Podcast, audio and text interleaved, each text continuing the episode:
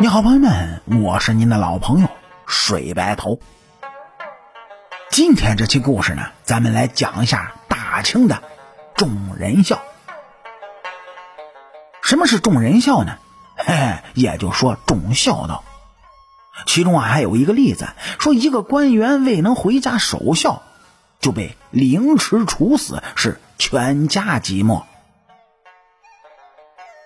清代官府中啊，低级的文书官员就被称为笔帖式，主要职责呢就是抄写、翻译满汉这文章，这是一个没有实权也没有油水可捞的闲职。安明呢，就是其中的一个笔帖式。说这安明啊，他并不是一个好官，也不愿意做那没有油水的事儿。为了升官发财呢，他就把目光啊瞅准了皇帝的红人，时任军机大臣的和珅。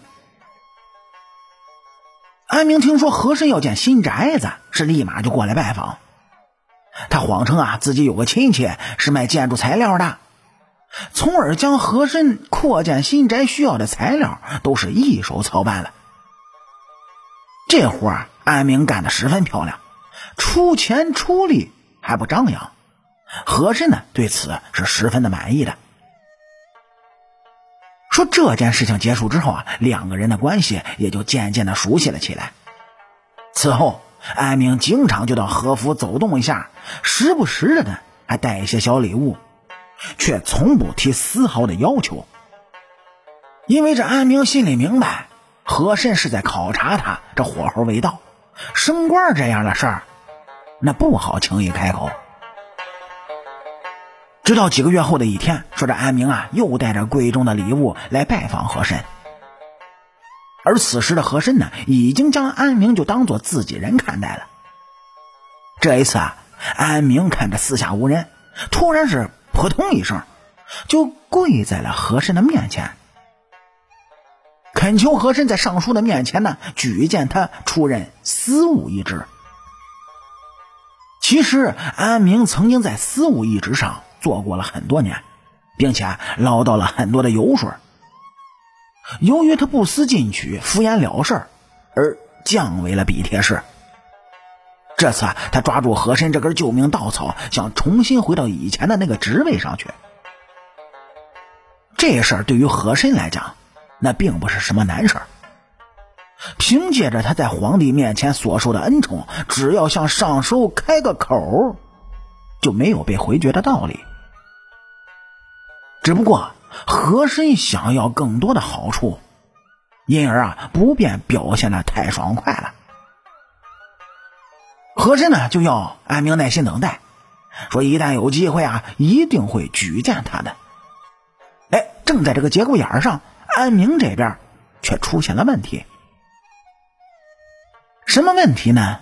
原来安明的老家传来消息，他的父亲病故了。按照清制，说这官员若是双亲故去，必须是回家守孝三年，三年之后再重新的分配职务。安明眼见这户部司务的肥缺啊，马上就要到手了，你这时候回去守孝。三年后，官场风云变幻，他不知道要生出多少的变故。安明呢，就再一次的找到了和珅，然后是商量该怎么办呀。最后呢，这官迷了心窍的安明就提出了解决的方案。他自己啊，不上报给吏部，和珅呢，装作不知道，必须啊要帮他压着点说完之后，还将一块上等的好玉就进献给了和珅。不久啊，通过和珅的举荐，安明是再次就出任司务一职。但是安明丧父秘不发丧之事呢，也被偷偷的就流传开了。最后是传到了太傅朱贵的耳朵里。朱贵和吏部尚书永贵是很有交情，于是就请永贵出面弹劾了和珅。和珅呢，提前就获得这一消息，他是想都没想，决定就丢卒保车。他连夜写了一封奏折，是揭发安明，并声称啊自己也是受到了蒙蔽。